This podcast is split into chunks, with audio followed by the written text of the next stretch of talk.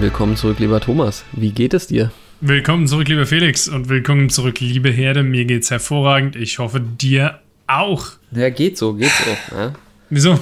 Naja, ich äh, bin ja äh, Vater geworden, wie ich schon hier mal öfter mal erzählt habe. Und äh, da macht man sich natürlich Sorgen um die finanzielle Zukunft seines Kindes. Ja? Ah, und da wollen wir heute mal drüber sprechen, wie man das äh, vielleicht mittels Investments ein bisschen kalkulieren und äh, auffangen kann, die Kosten, die auf einen zukommen. Richtig, weil, äh, sag ich mal, mein äh, Erspartes brauche ich ja für mich selber, um eben mit 50 in Rente gehen zu können. Dementsprechend äh, bleibt für das Kind da wahrscheinlich am Ende des Lebens nicht mehr viel übrig. Äh, dementsprechend muss man sich da überlegen, was kann man da machen. Eine Sache noch kurz vorweg, falls ihr auch überlegt, für eure Kinder oder euer Kind oder was auch immer Geld anzulegen, dann äh, könnt ihr die Performance gut tracken mit äh, Performance-Tracking-Tools wie zum Beispiel GetQuinn, wofür wir jetzt äh, einen Affiliate-Link unten äh, in der Video-Description gepostet haben. Wenn ihr den nutzt, unterstützt ihr uns damit und ihr wisst, Support ist kein Mord, deswegen lasst bei der Gelegenheit, wenn ihr euch schon nicht bei GetQuinn anmeldet, doch gerne einfach ein Like oder ein Abo da oder beides. Thomas, du bist eine Marketingmaschine. Genau, also da ist jetzt die Frage, was macht man? Ne? Also logischerweise, Typen wie wir sagen natürlich gut, dann muss das Kind eben ein eigenes Depot kriegen, äh, beziehungsweise muss eben Geld für dieses Kind in Aktien angelegt werden. Und da gibt es jetzt grundsätzlich zwei Ansätze, die man fahren kann. Der eine Ansatz ist, du machst einfach ein Depot auf deinen Namen, Ne, kannst du bei irgendeinem Broker halt noch ein zusätzliches Depot machen, richtest da einen Sparplan ein, lässt das irgendwie 18 Jahre laufen und dann kannst du dem Kind das Geld eben geben oder eben Teilausschüttung machen etc. Ne? Mhm. Da ist der Vorteil, ne, läuft eben auf deinen Namen. Das heißt, du hast die volle Kontrolle wenn dein Kind dir irgendwann auf den Sack geht, dann behältst du die Kohle halt. Ne? Die andere Alternative ist, ein spezielles Junior-Depot einzurichten. Das gibt es zum Beispiel bei der ING und auch bei der Comdirect. Ne? Ist jetzt keine Werbung, aber das sind eben so die, die das eben anbieten. Ich glaube, bei der ING musst du ein Konto da haben. Kleiner Spoiler, das äh, habe ich jetzt tatsächlich auch schon gemacht. Stark. Und da ist, da ist dann natürlich das Problem, du bist da zwar sozusagen der Bevollmächtigte, aber in dem Moment, wo das Kind 18 wird, ne, ist das Kind automatisch Eigentümer dieses Geldes. Mhm. Das heißt, da ist eben die Herausforderung, dein Kind, bis es 18 ist, daraufhin zu trainieren, dass es eben die Kohle nicht direkt verprasst. Ansonsten, ich weiß nicht, wenn ich irgendwie 20, 50, 100.000 Euro mit 18 bekommen hätte, ich hätte mir wahrscheinlich erstmal einen gebrauchten BMW M3 oder so einen Scheißdreck gekauft ja, und die Kohle verprasst, das Ding nach einem Jahr irgendwo gegen die Leitplanke gesetzt, Rendite minus 10.000 Prozent.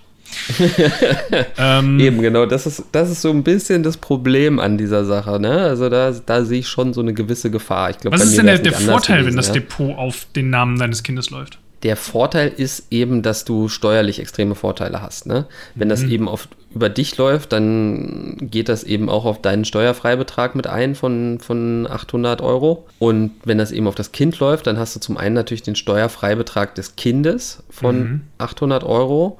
Und gleichzeitig ist es ja so, dass es einen Grundfreibetrag gibt. Ja? Der wurde jetzt auch sogar nochmal erhöht äh, zum 1. Januar 2022. Also jeder darf jetzt steuerfrei 10.347 Euro verdienen.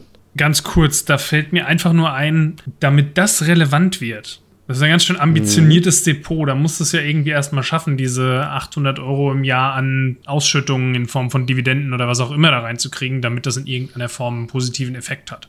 Ja, aber es geht natürlich auch um die Entnahme dann irgendwann. Ne? Also das Kind kann sich dann eben aus dem Depot pro Jahr erstmal 10.000 Euro rausnehmen, ohne, ohne eben darauf Steuern zahlen zu müssen.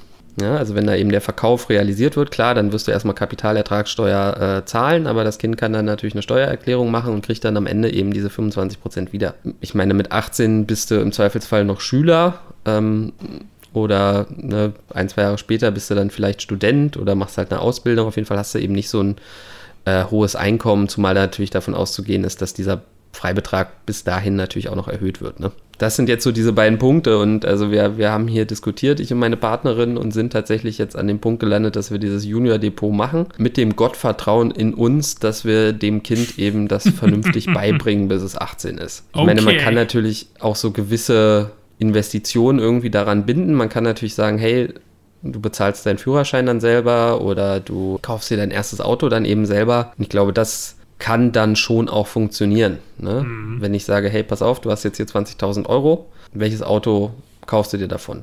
Und dann sagt das Kind vielleicht gut, okay, dann nehme ich eben hier den Gebrauchten für 4, 5, 6, 7.000 Euro, ne, den gebrauchten Tesla oder so. Also ich meine, wenn ich jetzt zu dir sage, Thomas, äh, ich schenke dir ein Auto, such dir eins aus, dann weiß ich ja genau, was es wird. Ja, dann sagst jetzt du, bin ich gespannt, ich so was denkst du?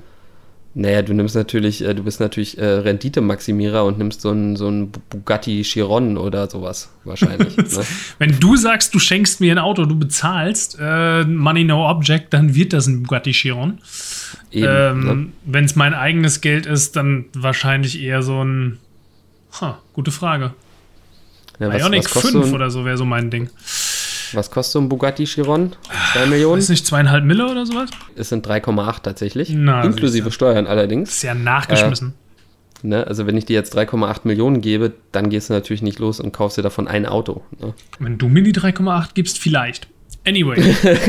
Aber reden, reden wir doch mal drüber, ähm, was, äh, ja, du hast es gesagt, wenn du dann irgendwie 20.000 Euro kriegst mit 18 oder sowas. Ja, wie viel wird's denn eigentlich? Das ist mal so die Frage. Oder wie viel kann man so einem Kind denn geben? Das Statistische Bundesamt hat da so ein paar Daten veröffentlicht, die äh, unsere Kollegen von Finanzfluss auch mal so ein bisschen aggregiert haben in einem Artikel slash Video. Ach, wo, wo es darum geht, was sich ein Kind kostet, oder was? Wo es darum geht, was ein Kind kostet, bis es 18 ist. Und das wird eben in drei Stages, also in drei so Kapitel äh, untergliedert, von 0 bis 6 Jahre, 6 bis 12 Jahre und 12 bis 18 Jahre.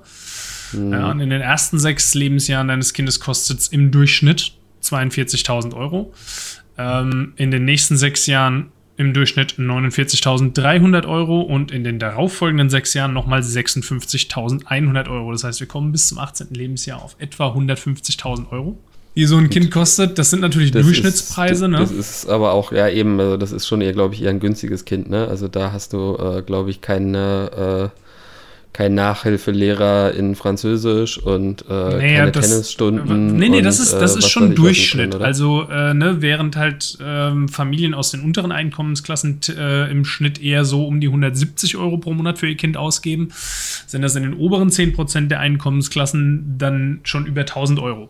Ja, also, das sind mhm. halt so Sachen wie Privatschulen, Privatunterricht, was weiß ich, am Ende eine Privatversicherung oder irgendwelche geilen Markenklamotten, die neueste Apple Watch, who knows. Jedenfalls kostet so ein Kind im Schnitt äh, etwa 600 Euro im Monat. So ein, so ein billiger Lambo ne, ist dann weg. Überlegt euch das. Ne? Wollt ihr Lambo fahren oder wollt ihr ein Kind haben? Manchmal muss man Abstriche machen im Leben. Wie kann man das finanzieren? Ne? Ein wichtiger äh, Teil dabei, äh, also wenn du natürlich für dein Kind irgendwie finanziell vorsorgen willst, ist ein wichtiger Teil dabei das Kindergeld. Und das sind Stand 2021 im Monat für das erste Kind 219 Euro, für das zweite Kind glaube ich auch nochmal 219, ab dem dritten 225 und ab dem vierten 250. Es lohnt sich in die, in die Massenproduktion zu gehen, meinst du? Absolut, ja, nach oben hin wird es skaliert. Also es wäre zum Beispiel eine Idee zu sagen, man legt das komplette Kindergeld jeden Monat in ein Kinderdepot an. Mhm. Und dann habe ich äh, für die äh, Zahlenfanatiker unter euch schon mal durchgerechnet, was das bedeuten würde, bis das Kind dann 18 ist, wenn man das äh, 219 Euro im Monat einzahlt. Über 18 Jahre zu einem jährlichen Zinssatz, wir gehen jetzt einmal von 7% aus, dann mhm. kommt man da nach diesen 18 Jahren auf äh, knapp 90.000 Euro, also 89.349 sind es genau, und hat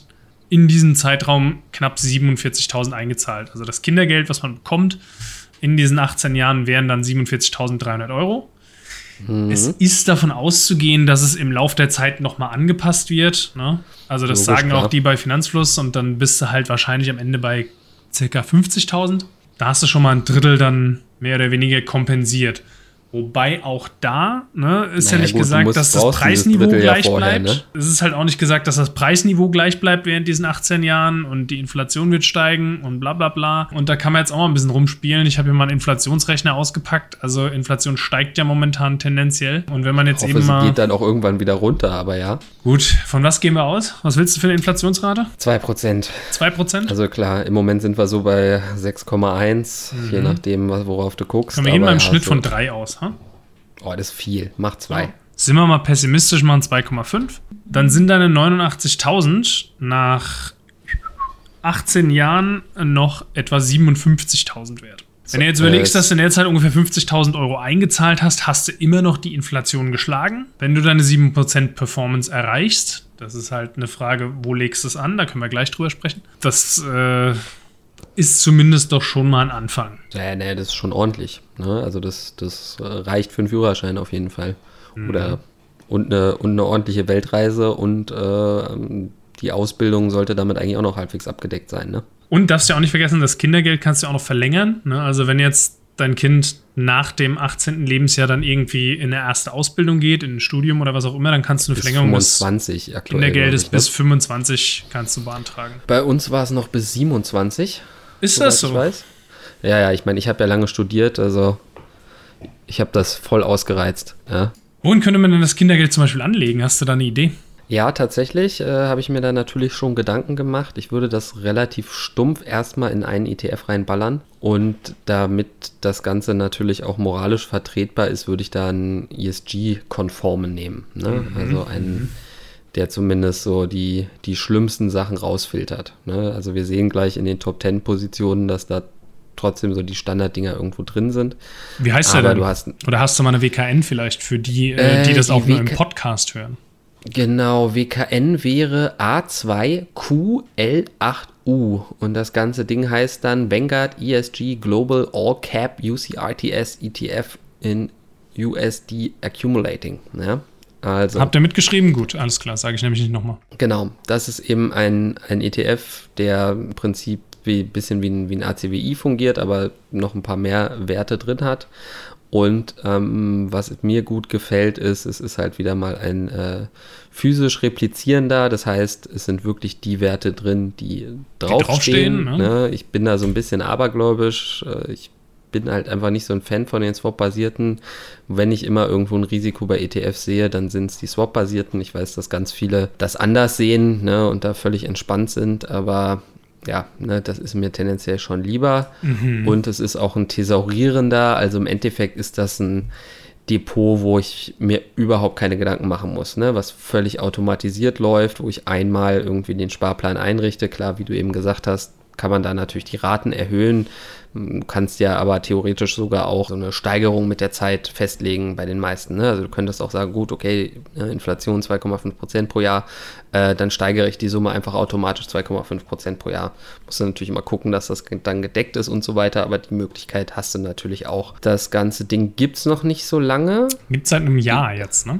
Gibt es jetzt seit einem Jahr, genau, ist halt relativ frisch. Dementsprechend ist natürlich die Marktkapitalisierung jetzt noch nicht so hoch. Würde ich aber so gesehen erstmal entspannt bleiben. Ne? Ich meine, es ist ein Vanguard ETF, da muss man sich jetzt keine großen Sorgen machen. Ne? Ist jetzt nicht irgendeine kleine Klitsche, wo man ja dann irgendwie die Gefahr hat, dass der vielleicht irgendwann mal äh, verschwindet, aufgekauft wird, wie auch immer. Er mag vor allem ESG sein, aber die Top 10 Positionen lesen sich trotzdem wie bei fast jedem anderen ACWI, S&P 500, was auch immer ETF. Ja. Also äh, ich lese das gerade mal vor. Ja, Top 10 Positionen sind Apple, Microsoft in, in absteigender äh, Gewichtung. Apple, mhm. Microsoft, Alphabet, Amazon, Tesla, Nvidia, TSMC, Meta, United Health und JP Morgan Chase und Co. Das sind 18 Prozent äh, des, äh, ja, der Positionen. Ja, und gleichzeitig, es ist, das ist halt unsere Welt, wie sie im Moment aussieht. Ne? Also ich meine, in 18 Jahren kann sich da was durchaus was verändern. Ne? Ich meine, wir hatten mal das Thema, äh, was Redalio so aufgeworfen hat, ne? dass wir vielleicht da so an so einem Wendepunkt stehen und jetzt eben die Weltmacht Nummer eins vielleicht in naher Zukunft nicht mehr die USA sind, sondern China. Dann hast du natürlich den Punkt, dass so ein, so ein ETF ja gerebalanced wird über diese 18 Jahre hin. Ne? Also wenn sich die, die ja, Weltwirtschaft da in irgendeiner Form verschiebt, dann werden natürlich diese Positionen kleiner werden und andere werden dafür dann eben größer werden. Aber das ist halt einfach die Welt, wie sie im Moment aussieht. Ne? Also du mhm. hast halt dadurch natürlich auch wieder ein extremes USA-Übergewicht mit 58,84 Prozent. Das ist schon extrem. Das nächste ist dann Japan kann man jetzt auch sagen, uh, Japan weiß ich nicht, ne? Japan mit 6,48 Prozent. Japan ist halt ne, traditionell einfach ein, ein, absoluter Underperformer. Aber auch das kann sich natürlich in den nächsten 18 Jahren ändern. Ne? Who knows? Nächste Position wäre dann Großbritannien, dann tatsächlich schon China, ne? was, was relativ viel ist für, für ähm, so ein so so ein ETF. Dann Kanada, Schweiz, Taiwan, Deutschland, Australien und die sonstigen sind dann eben noch 16 Prozent roundabout 85 Prozent sind dann eben schon abgedeckt mit diesen äh, Top 10 Ländern.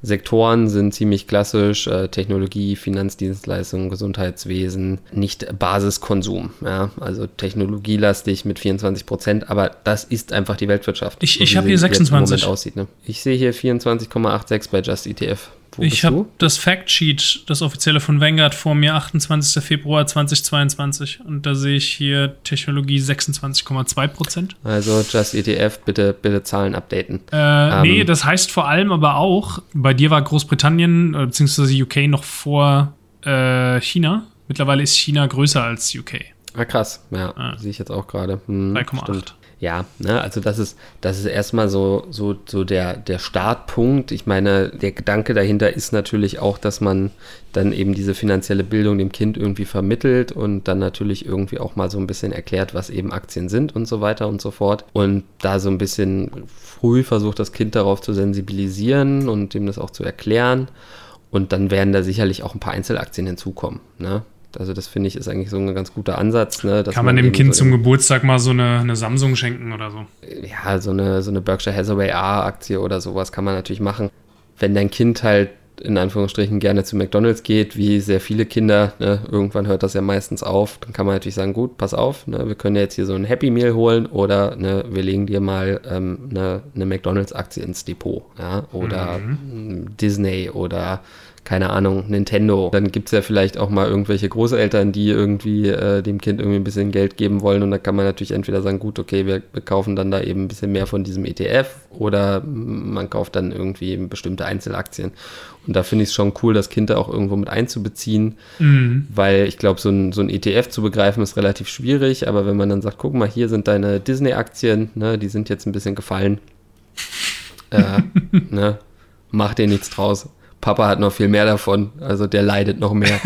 das tut ähm, mir mehr weh als dir, mein Kind. ne? Also das ist ja dann sowas, was sich so mit der Zeit entwickelt. Und ich meine, rein theoretisch, was du natürlich auch machen kannst, ist dann zu einem gewissen Zeitpunkt vielleicht den ETF abzustoßen und in den anderen umzuschichten, der ausschüttend ist. Ne? Das habe ich auch schon überlegt, ob man vielleicht keine Ahnung, wenn das Kind 16 ist, sozusagen sagt, pass auf, das äh, wird jetzt hier umgeschichtet und du kannst dir dann überlegen, ob du die Dividende als Taschengeld haben möchtest oder ob du die, Dividende reinvestieren möchtest. Ne? So sehr ich meine Eltern liebe, ja, ich meine, meine finanzielle äh, Bildung musste ich mir selbst angedeihen lassen. Ja? Also das haben meine Eltern nicht geschafft und das hat auch die Uni nicht wirklich geschafft, äh, obwohl ich ja sogar VWL studiert habe. Ne? Also das, ja. das kam alles erst danach und dementsprechend natürlich sehr, sehr spät. Ne? Und wir wissen alle Zinseszinseffekt und so, also desto früher man anfängt, desto besser. Ne? Gar keine Frage. So ist es. Im Grunde Gut. haben wir dazu alles gesagt. Das ist äh, mehr als genug, ich glaube, für so ein kleines Mini-Thema. Wie gesagt, ich werde euch dann natürlich in 18 Jahren berichten, äh, was draus geworden ist, äh, wie schnell die Kohle verprasst wurde oder eben nicht. Ähm, ist sicherlich ganz spannend und klar, wie gesagt, auch dieses Depot kann ich natürlich dann bei mir bei GetQuinn dazu packen, kann das darüber eben auch tracken und so ein bisschen im Auge behalten. In dem Sinne, danke ne, für eure Zeit. Wenn ihr Fragen habt, ja, oder wie seht ihr das, ja? Eigenes Depot, volle Kontrolle oder eben Junior Depot mit äh, steuerlichen Vorteilen. Was findet ihr besser? Vielleicht gibt es ja auch welche von euch, die da schon Erfahrung haben, die das schon irgendwie machen. Ähm, schreibt uns das gerne mal in die Kommentare. Ansonsten, ja, Danke für eure Zeit. Gehabt euch wohl. Bye, bye. Bis dann.